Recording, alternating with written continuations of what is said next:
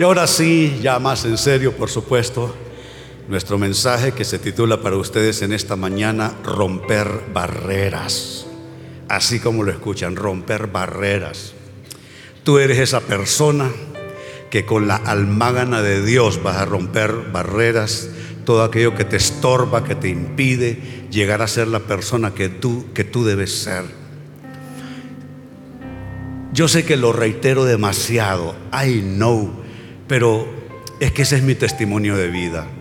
Las barreras que rompí, barreras de enfermedades, de tragedias, que desde niño experimenté, viví enfermedades horribles, ustedes conocen, epilepsia, esquizofrenia, bipolaridad, eh, tantas cosas destructivas. Pero saben, no hay nada imposible para Dios. Y nuestro mensaje de alguna manera conecta con eso, la necesidad que tenemos en Dios de descubrir qué barreras nos impiden ser las personas que debemos ser. Con esto tiene que ver nuestro mensaje, romper barreras. Pero vámonos por lo, por simple para asegurarme que todos entendemos de qué se trata esto. ¿Qué es una barrera? Comencemos por allí. Una barrera, amados hermanos, es un obstáculo frente a nosotros. Una barrera es un impedimento, algo que nos estorba para lograr algo o para alcanzar una meta. Yo quisiera poder decirle que usted tiene el camino expedito para lograr éxito, coronar sus, sueños, todo lo que usted se propone en la vida, pero sería mentirle. Estar en este lado de la vida eterna, que es la parte humana, la parte terrenal, involucra tener que sobrepasar cosas, tener que, tener que destruir estorbos en la vida nuestra. Y cuando hablamos de barreras, básicamente, amados, las hay en dos niveles. Están las barreras externas, son las situaciones, a veces las personas, pero también están las barreras internas, lo de las que lleva usted por dentro, me quedo con la sensación de que es más difícil destruir las barreras internas que las que están fuera de uno. Pero el caso es que usted las va a encontrar en las dos dimensiones, barreras externas y barreras internas, que son obstáculos, que son impedimentos, que son estorbos para llegar a ser lo que debemos ser y para lograr alcanzar lo que soñamos alcanzar. Y mire qué lindo cuadro a continuación acerca de barreras que se superan, que se rompen.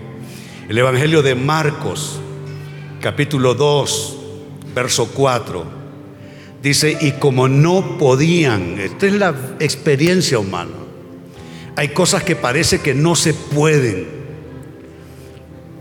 Y usted debe tener el cuidado de no dejarse convencer por todas aquellas voces que le dicen a usted que no se puede, porque siempre se puede, siempre se puede llegar más lejos, siempre se puede alcanzar más. Usted no se conforme, usted no permita que algo le diga que usted tiene hasta aquí y de usted no, de ahí no puede pasar, porque de ahí en adelante esa bendición no es para usted.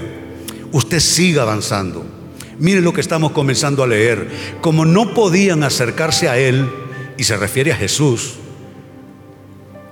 a causa de la multitud, descubrieron el techo de donde estaba y haciendo una abertura, bajaron el lecho en que yacía el paralítico. Tenían una meta, tenían un propósito, acercar a un hombre enfermo a Jesús con la certeza de que Jesucristo lo sanaría. Pero el lugar estaba abarrotado. Y usted sabe, la gente es así, cada quien, como quien dice, salve su pellejo. Entonces nadie estaba listo a cooperar, nadie quería cooperar con ese enfermo. Se intentó por las vías tradicionales, por las puertas, por las ventanas, no había acceso. Le tengo una noticia, el acceso no es fácil, el camino no es fácil, pero nosotros tenemos que tomar de ese espíritu creativo y valiente de estos hombres que llevaban a este paralítico y estar dispuestos a destruir y superar barreras como quiera que éstas sean. Lo primero suben sobre la casa. Los segundos comienzan a descubrir el techo, es decir, hacer un agujero literalmente, quitando tejas, lo que fuese que había que quitar, hasta lograr hacer una abertura. ¿Sabe?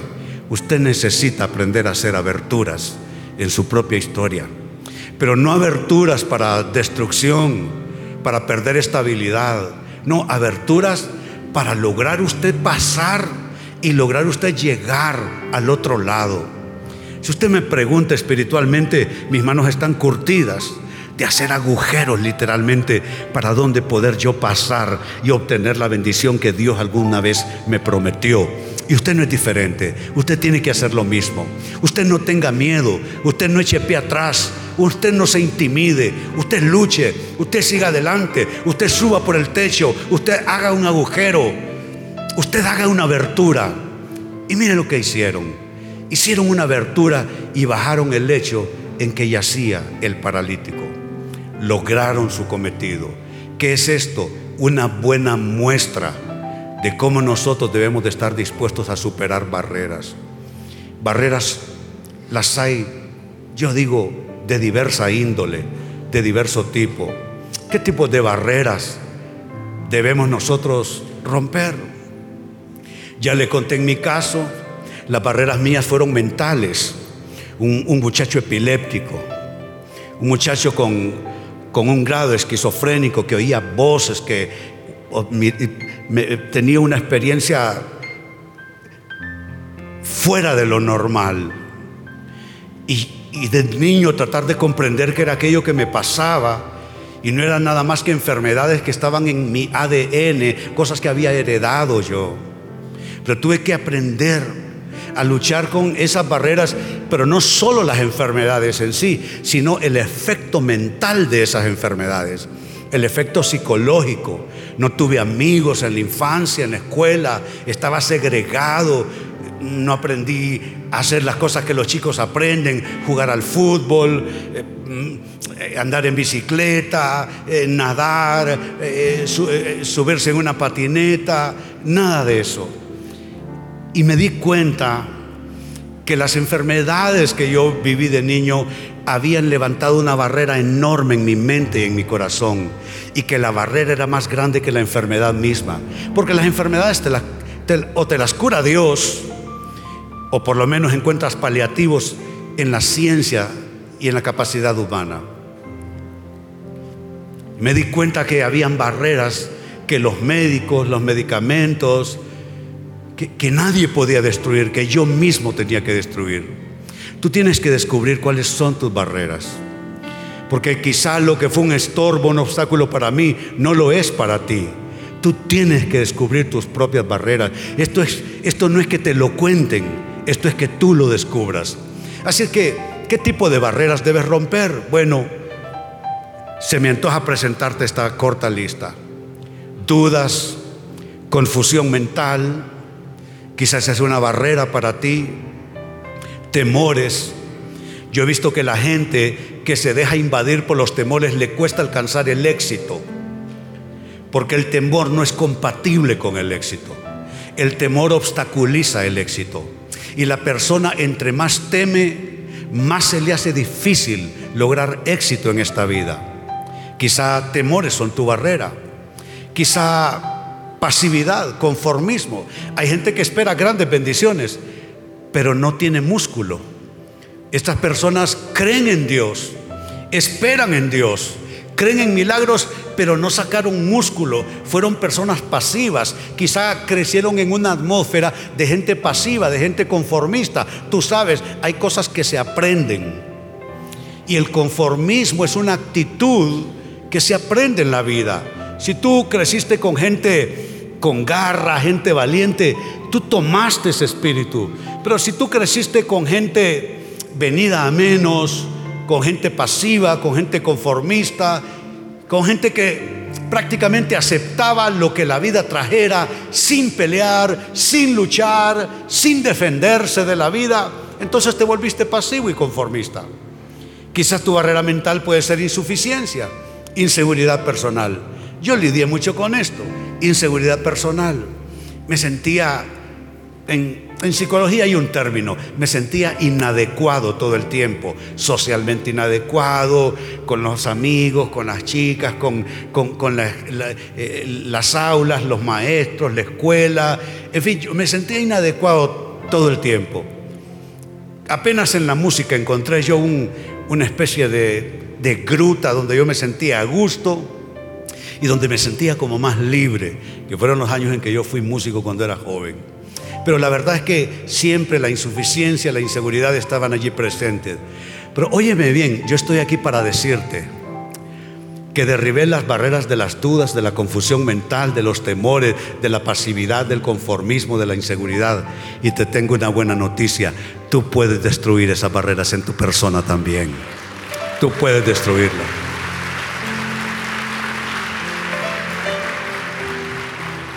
Y una barrera que está ahí al final de la lista, que es una barrera bien complicada, el control de la opinión ajena. Quizá tú eres demasiado vulnerable. No te pueden ver mal porque te haces pedazos. Si ya no te saludan, te resientes. Si ya no te trataron bien, te sientes rechazado.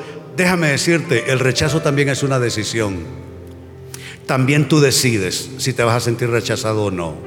Hay gente que te puede despreciar o hay gente que en su opinión te puede hacer sentirte menos, sentirte impotente, sentirte incapaz, pero también es tu decisión si tú vas a dejarte controlar y gobernar por lo que otros, lo que otros dicen. Sabe, yo tomé una decisión.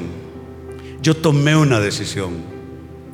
Y es que la opinión ajena no es que yo no le iba a hacer caso. Porque hasta Jesús preguntó, ¿qué dicen de mí? No es que no es que iba a escupir sobre la opinión ajena. No, no, no es eso, sino no me iba a dejar controlar por eso. Trataría de ser René al costo que fuera. Y no, sabes, no tienes que ser perfecto, no tienes que ser perfecta, pero Dios espera que seas tú y nada más que tú y nadie más que tú, porque a quien Dios quiere bendecir es a ti así como tú eres. Así es que este es solo apenas una muestra del tipo de barreras que debemos nosotros destruir. Mi intención esta mañana es que tú salgas de aquí con la actitud de un rompebarreras. Quiero comunicarte quiero impartirte, quiero implantar en tu espíritu que tú salgas de aquí con una actitud más aguerrida. No es que te vas a pelear con todo el mundo, no, es que te vas a volver intolerante, no. Pero digo que vas a salir con la actitud de ser un rompe barreras. Y eso me lleva a la gran pregunta en esta mañana. ¿Cómo? ¿Cómo ser un rompebarreras? Cómo romper barreras. No importa de qué tipo sean, no importa cómo se presenten en tu vida, cómo ser un rompebarreras, levantarte de la fragilidad, levantarte de la debilidad, levantarte de los complejos, de la insuficiencia, de los miedos, de las dudas, de la enemistad gratuita de otras personas para contigo. ¿Cómo ser un rompebarreras? ¿Cómo hacerlo? Primera palabra para ti Tú debes tomar esta decisión y es no dejar que las barreras en tu ambiente condicionen tu actitud. Yo crecí en un ambiente bastante enfermizo. Las personas tenían problemas bien básicos que superar, no lo hicieron y entonces yo fui producto, resultado de todo aquello. Y me di cuenta desde bien temprano en la vida que un ambiente negativo te puede condicionar, sea en tu hogar, sea en tu matrimonio, en los trabajos.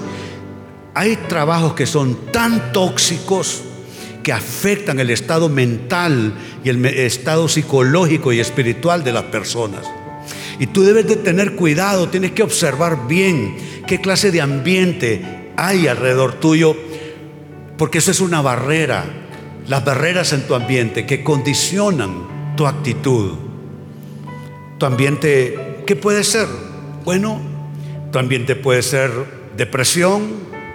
Algunos de nosotros crecimos en hogares deprimidos, con personas depresivas allí. Eso no es culpa de nadie. La gente, hombre, vive como puede y, y hay gente que no logró superar los traumatismos de la vida y optaron por la depresión como una forma de escape que por supuesto no es en ninguna manera válida.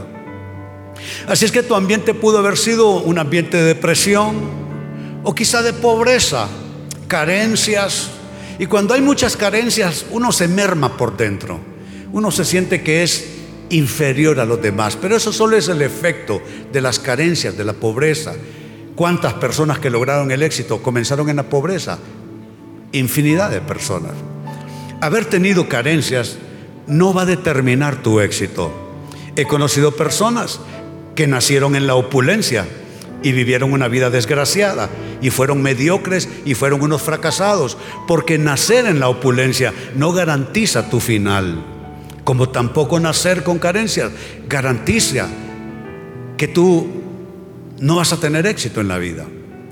Quizá tu ambiente pudo haber sido un ambiente de pesimismo, o sea, gente que se especializa en encontrar por qué la vida no funciona. ¿Mm? Yo le tiemblo a los pesimistas.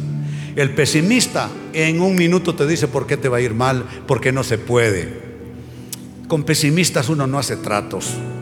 Uno no se casa con pesimistas, uno no hace negocios con pesimistas, uno no se hace amistad con pesimistas, porque esa es una enfermedad del alma, el pesimismo, cuando todo lo malo pesa. Pero quizá tu ambiente fue etiquetas que pusieron sobre ti, con la opinión de personas, con el trato que te dieron, te pusieron etiquetas. Yo al final Óigame bien, al final de la escuela primaria tenía tremenda etiqueta sobre mí.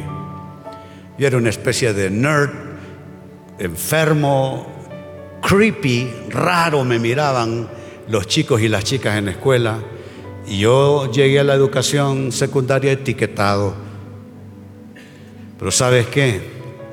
Lo bueno con nuestro Dios es que Él no te ve por fuera ni las etiquetas que la gente te pone, ni los ambientes te ponen. Él te ve por dentro y por dentro es donde está lo más valioso que tú tienes.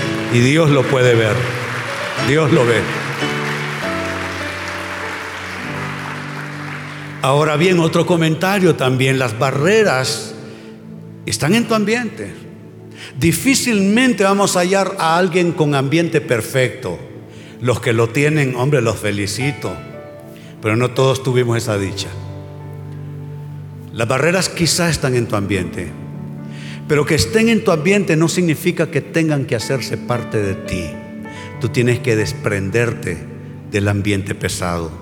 Tú tienes que desprenderte del ambiente enfermizo, que ese ambiente no se haga parte de ti. No dejes que esa gente intrigante en tu trabajo te convierta a la intriga no deje que esa gente criticona en el trabajo te convierta a la, crítica. No dejes que esa gente eh, chismosa en algún lado, en alguno de tus escenarios, te convierta en una persona chismosa. ¿Te das cuenta? No dejes que el ambiente te venza.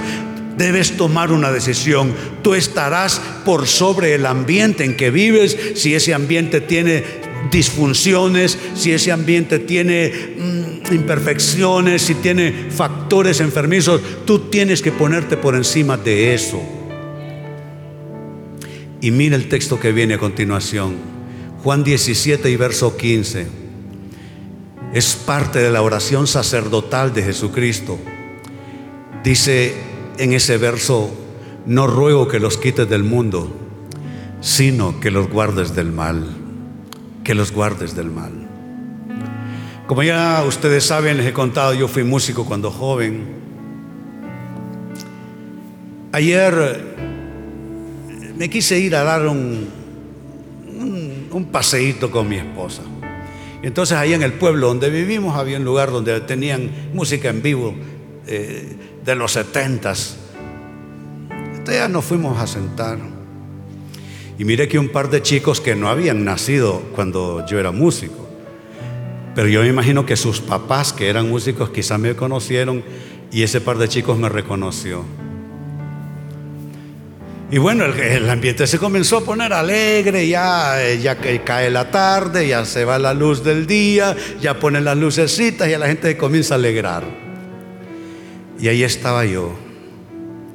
Y pasaba uno que otro cliente del lugar que llegaba para comer o para escuchar la música. Y no faltó quien me dijera, hola, Pastor René, gusto de verlo. ¿Sabe? No es salir huyendo de los ambientes. Salir huyendo de los ambientes solo puede ser cobardía al final de cuentas. Yo creo que uno huye del pecado.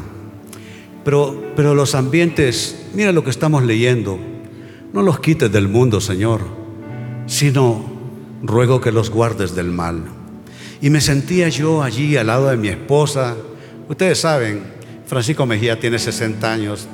Uh, estás chiquito, papá. Si lo que pasa es que te ves viejo, por eso te digo que te pintes el pelo. ¿ah? Pero yo decía, aquí estamos un par de señores adultos mayores. La gente aquí se está divirtiendo, nosotros vinimos a comer, oír un poquito de música. Y me sentía guardado del mal. Porque tú, donde quiera que estés, si es un ambiente pesado en el trabajo, si es un ambiente difícil, familiar o en cualquier otro escenario, no es que te salgas huyendo, es que te pongas por encima de ese ambiente. ¿Cuántos entienden de qué estoy hablando?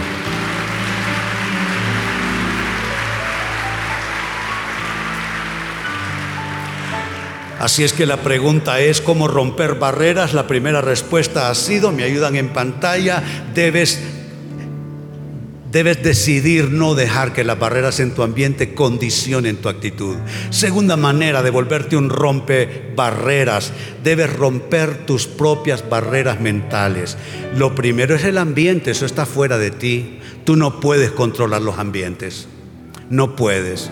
Y no puedes convertirte en, uno de esos cristianos pesados, sangrones, que en todos lados van, ay, quítenme esto porque yo, óyeme, entonces, si tú no puedes estar con un poquitito de presión en un ambiente ahí X, Y o Z, entonces, ¿de qué estás hecho? ¿De papel? No puede ser. Tú tienes que darte cuenta quién eres tú. Y quién eres tú, eso será así donde quiera que tú estés en los peores lugares. Pero eso es lo primero. Barreras en el ambiente. Estos son barreras internas. Debes romper tus propias barreras mentales.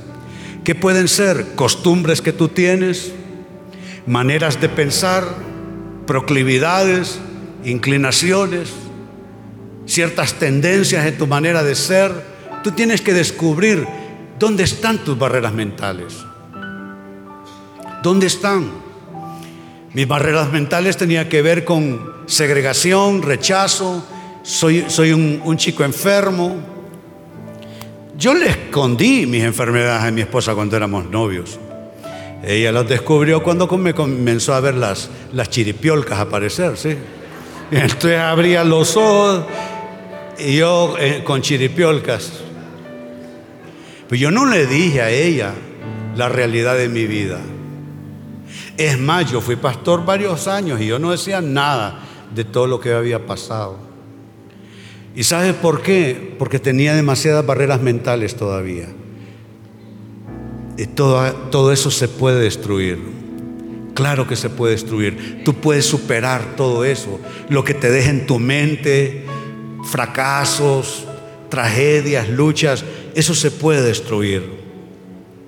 Mira cómo lo pone el apóstol Pablo en su segunda carta a los Corintios. Segunda a los Corintios 10, versos 4 y 5. Esto es una instrucción de guerra. Dice él, porque las armas de nuestra milicia no son carnales. Ahora entendamos el, el vocablo. Por carnal no quiere decir pecaminoso, lo que quiere decir es que no es humano, a eso se refiere. Las armas de nuestra milicia no son carnales, no son humanas, sino poderosas en Dios para la destrucción de fortalezas. Óyeme, ¿a qué se está refiriendo exactamente? Cuando habla de armas que no son naturales, cuando habla de armas que no son humanas, que son espirituales, para destruir fortalezas, que es nuestro tema. Exactamente a qué fortaleza se refiere él. El verso 5 lo aclara. ¿A qué se refiere cuando habla de destruir fortalezas con el poder de Dios?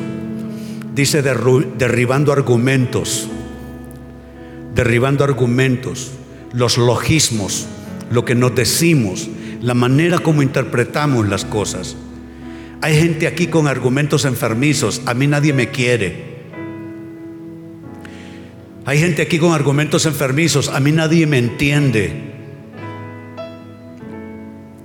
Aquí hay gente con argumentos enfermizos, la gente siempre busca hacerme daño.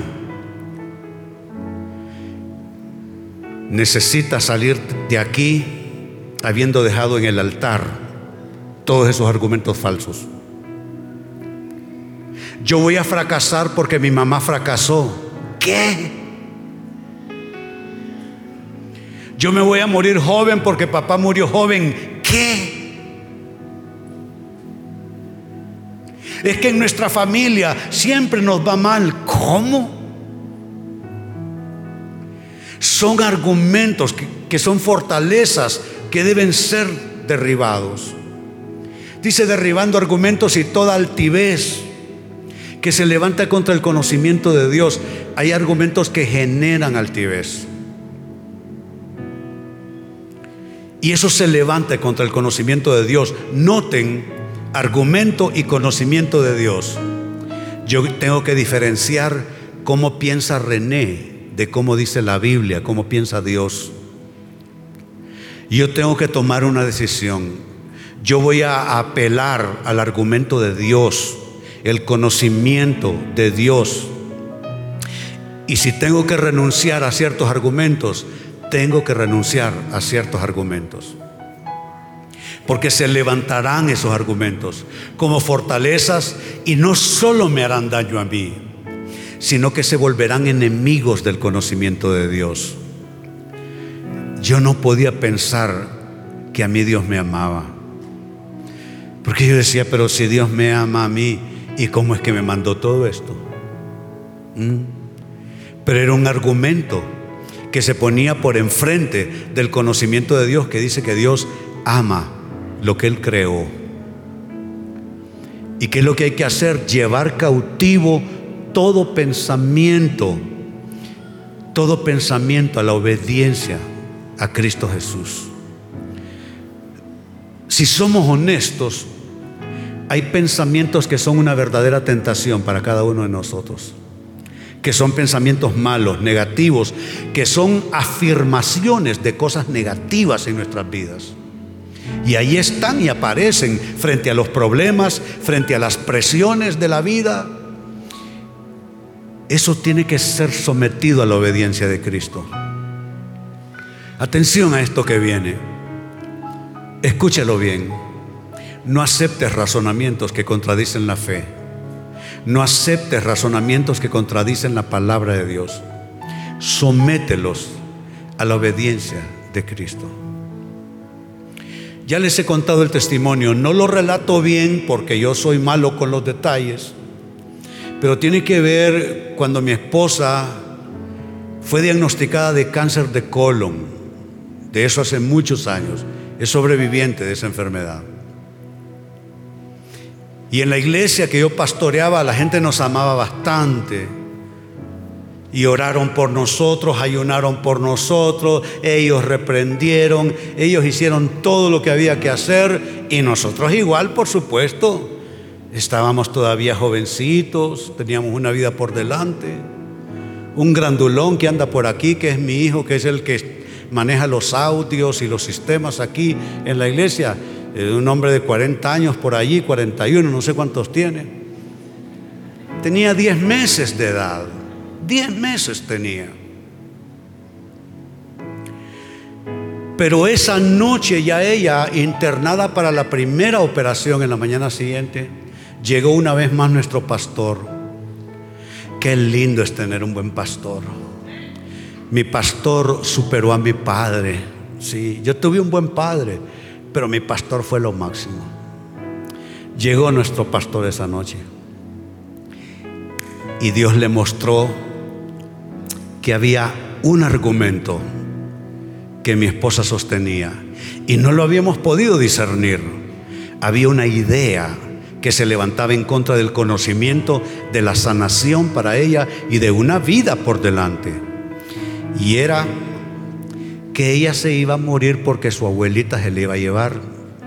Porque la abuelita, yo imagino que más en broma que en serio, le dijo, y yo te voy a llevar cuando me muera. No sé qué edad tendría, pero lo cierto es que lo, lo creyó. ¿Y sabe cómo el pastor lo descubrió? Ese argumento falso, destructivo, una verdadera fortaleza.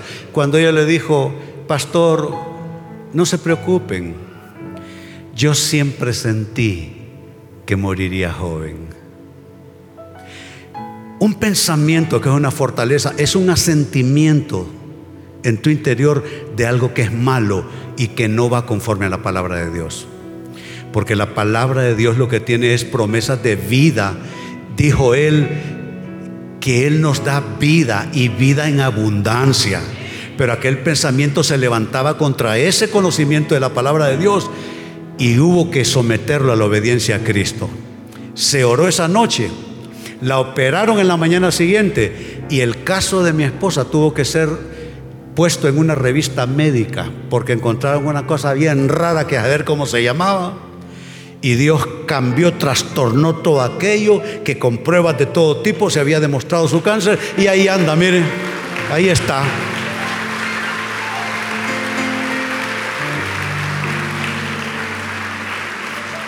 Entonces, ¿cuál es la clave aquí? Estamos hablando de cómo romper barreras, estamos hablando de romper tus propias barreras mentales. ¿Cuántos dicen amén a esto? ¿Cuántos quieren entrar en esa lucha, romper sus propias barreras mentales? Claro que sí, claro que sí. ¿Qué más necesitas hacer para volverte un rompebarreras? Necesitas descubrir, y esto es importante, tus propias excusas. Tus propias excusas necesitas renunciar a ellas. Yo le lloriqueaba a mi esposa todo el tiempo no me corregía, era un tipo autodestructivo, depresivo, enredado. Bueno, enredado todavía soy. Eh, rápido enredo las cosas en la cabeza. Pero sabe, yo le lloriqueaba a ella, ay, que tú no sabes lo que es pasar lo que yo pasé. Si tú hubieras tenido la infancia que yo tuve, ella siempre me decía, sí, no sé lo que es eso, pero ¿y qué vas a hacer? Siempre me decía, pues sí, está bien pues, pero ¿y qué vas a hacer? Y yo después de una vida de estar lloriqueando con eso, te digo lo mismo. Sí, yo sé que tienes excusa. Alguien te mintió, alguien te engañó, alguien usurpó algo que era tu lugar, alguien te llevó a, un, a una angustia, a una pérdida, a un fracaso. Ok, sí, pero ¿y qué vas a hacer? ¿Qué vas a hacer? No puedes como René seguir usando eso como una excusa. Necesitas superarlo. Necesitas renunciar a tus propias excusas. ¿Qué son estas excusas? Pretextos que invocas para eludir una obligación, para disculpar una omisión. Yo ni siquiera era un buen esposo para ella. Y todo en nombre de todas las enfermedades que yo sufrí de niño. y no era un buen esposo y excusa tras excusa tras excusa tras excusa.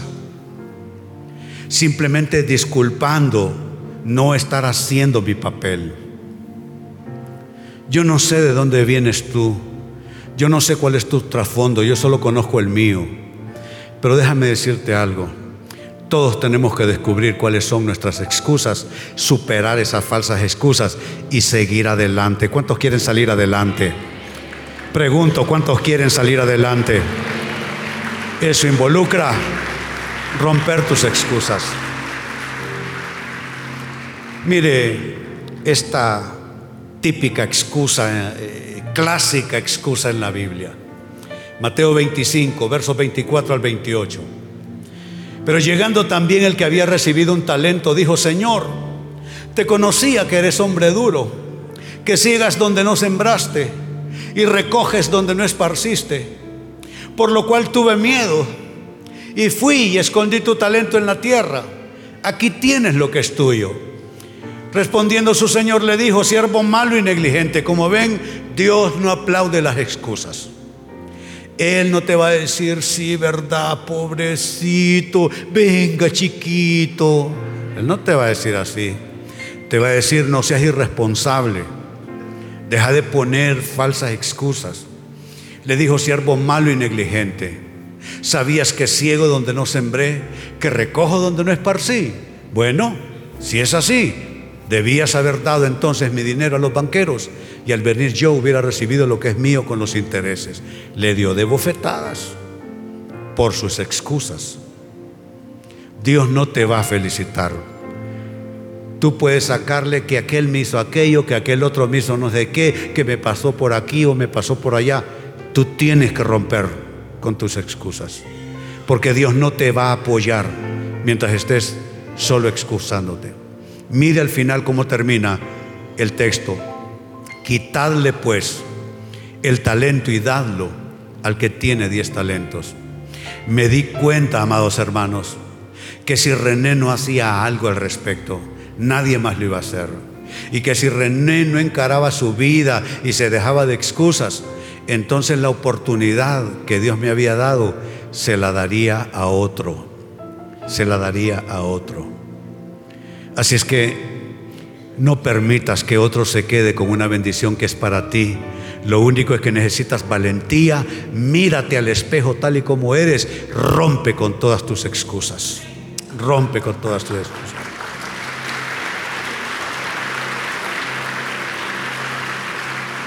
Y cierro con esto. Número cuatro, ¿qué más hacer para hacer un rompebarreras? Debes de entrar en el propósito de Dios y darte cuenta por fin que las cosas van a moverte a tu favor si entras en el propósito de Dios. Si entras en el propósito de Dios. Y voy a leer un texto, pero tengo una advertencia acompañando este aspecto número cuatro. La advertencia es esta. El que las cosas se muevan a tu favor no es para todo el mundo, sino para aquellos que conforme al propósito de Dios son llamados. Por eso te digo, entra en el propósito de Dios. Como padre, como madre, como esposo, como esposa, como ciudadano, como creyente, entra en el propósito de Dios. Y cuando tú entres en el propósito de Dios, entonces Dios te va a bendecir. Pero Dios no va a hacer que las cosas cooperen a tu favor y tú haciendo lo que te da la gana con tu vida. No puede ser. Y el texto que quiero entregarles es Romanos 8:28, que es obligación que todo creyente lo sepa de memoria. Y sabemos, dice, noten, es algo que uno debe saber, es algo que tiene que ver con una revelación. No es que lo sepa ella, no es que lo sepa él, es que lo sepa yo, es que lo sepas tú. En esto nadie puede saberlo por ti, tú tienes que saberlo. Dice Pablo, y sabemos, ¿qué es lo que sabemos? Que a los que aman a Dios, todas las cosas les ayudan a bien. Pero el versículo no termina allí. Esto es, y esa frase de dos palabras es aclaratoria. Esto es como para que me entiendan bien, dice Pablo, como para que no se me pierdan, como para que no piensen que estos son confites que caen de una piñata. Esto es, a los que conforme a su propósito son llamados, tú tienes que preguntarte, ¿estoy en el propósito de Dios para mi vida? ¿Ya me encarrilé con mi destino? A mí me costó encarrilarme con mi destino. En lugar de irme al norte, me fui a cualquier lado en el propósito de Dios. Ustedes ya saben una frase que yo he acuñado en 20 años de vida de esta iglesia. Yo llegué tarde a mi vida. No te hagas lo mismo, no llegues tarde al propósito de Dios. Tienes que estar a tiempo. Métete en el propósito de Dios. Comienza a ser la persona que Dios dice que tú debes ser. Comienza a actuar, tomar decisiones, renunciar a ciertas cosas y entrar en el propósito de Dios. Y entonces sí, a los que conforme a su propósito son llamados, para esas personas todas las cosas les ayudan a bien. Entonces el aspecto final este es, entra en el propósito de Dios y verás las cosas moverse a tu favor. ¿Cuántos quieren las cosas a su favor? Muy bien.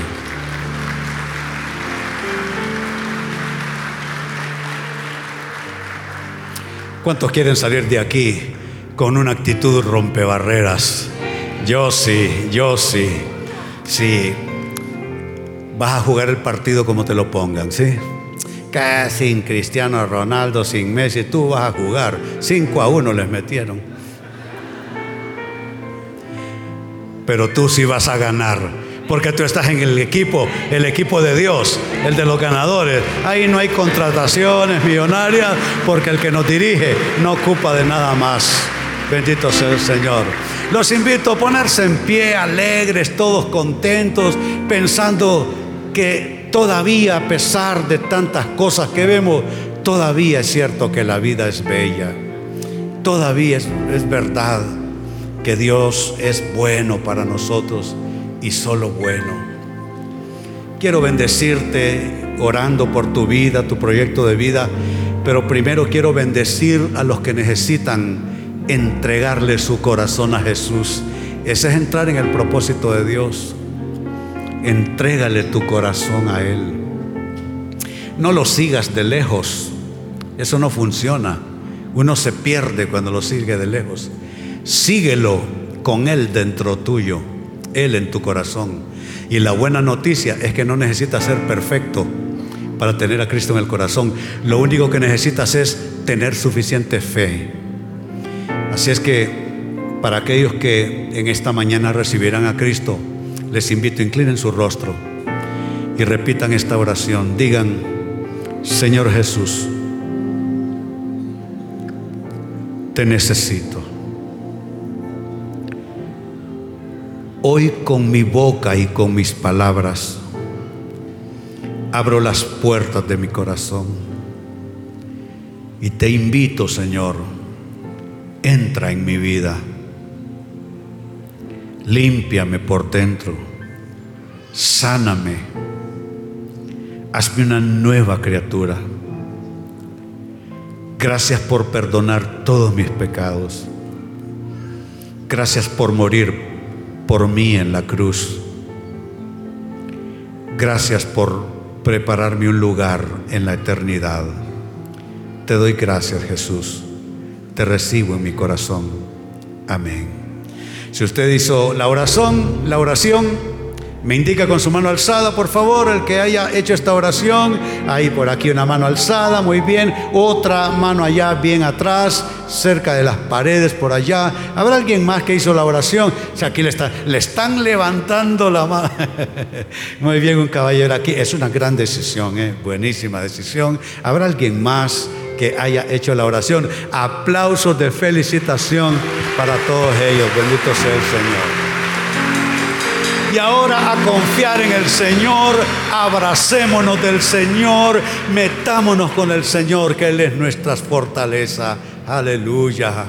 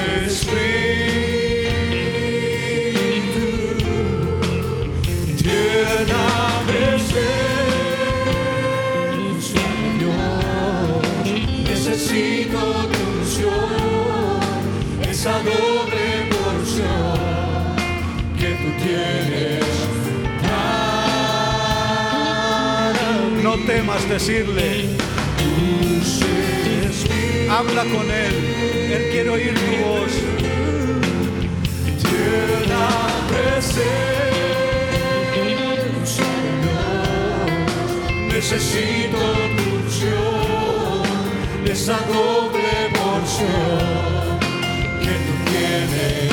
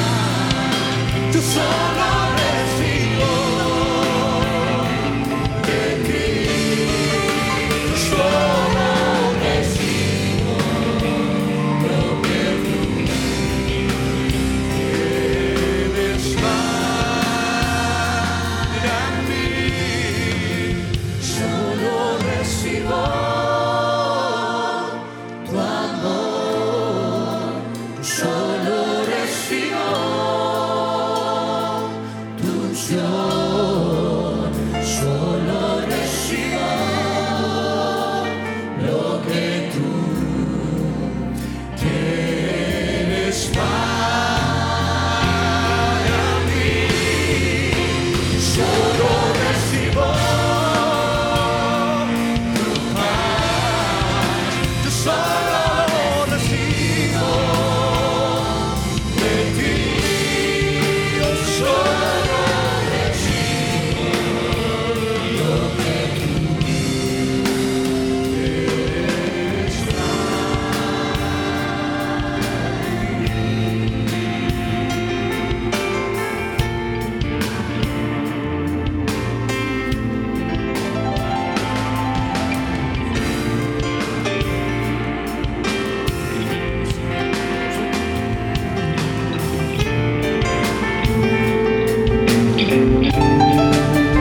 alzamos nuestras manos delante de Él.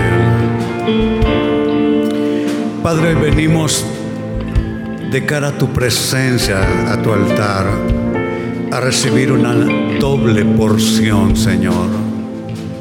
Una porción fresca de fortaleza, de discernimiento, discernir nuestro camino. Tu palabra dice, la ciencia del justo está en discernir su camino. Pon colirio en nuestros ojos, Dios. Que podamos, Señor, salir de la duda, del temor, de la confusión mental, de las inseguridades, de los miedos y poder discernir nuestro camino. Yo proclamo sobre tu espíritu que ya no caerás más en la tentación de divagarte del propósito de Dios. Ya no seguirás dispersándote del propósito de Dios, que a veces estás bien, a veces no, a veces quieres, a veces no quieres, a veces perseveras, a veces no, a veces oras, a veces no, a veces tomas tu Biblia, a veces no, a veces le preguntas al Señor, a veces no le preguntas. No más dispersión. Entra en el propósito de Dios para tu vida. Y declaro sobre tu persona que todas las cosas te ayudarán a bien. Dios obligará a las situaciones a moverse a favor de tu, de tu bendición, de tu bienestar. Te bendigo en la totalidad de tu ser. Bendigo tu proyecto de vida. Bendigo quién eres tú. Bendigo lo que haces. Te declaro un árbol verde, un árbol con capacidad de germinar y dar frutos. Hermano, hermana, le hablo, le habla tu espíritu. Ve y germina. Ve y ten fruto, fruto provechoso. Ve por la vida y sé bendición para los demás. No serás una carga, no traerás pesadez, serás un instrumento de bendición. Las personas en lugar de quejarse de ti, darán gracias por tu participación, por tus dones. La gente le será fácil amarte porque hay algo en tu espíritu que está cambiando. El Señor está haciendo dulce lo amargo en ti. El Señor está haciendo dulce lo amargo en ti. El Señor está enderezando lo torcido en tu persona. El Señor está sanando lo enfermo en ti. El Señor está recobrando lo que tú alguna vez perdiste. Alza tus manos, te bendigo. Te bendigo en esta temporada del año, conforme a tus planes, conforme a tus anhelos y conforme a los diseños de Dios y a las promesas de Dios te bendigo y declaro proféticamente que lo que ha sido difícil para ti este año, incluso el año pasado también, a fin de este año se resuelve. Y esa dificultad y ese problema no estará contigo el año siguiente, porque el Señor lo resuelve en esta última temporada del año. Así te bendigo en la totalidad de tu ser, espíritu, alma y cuerpo. Te bendigo en el nombre del Padre y del Hijo y del Espíritu Santo. Decimos todos, amén, que así sea. Bendito sea el Señor. Muy bien, salgan bendecidos.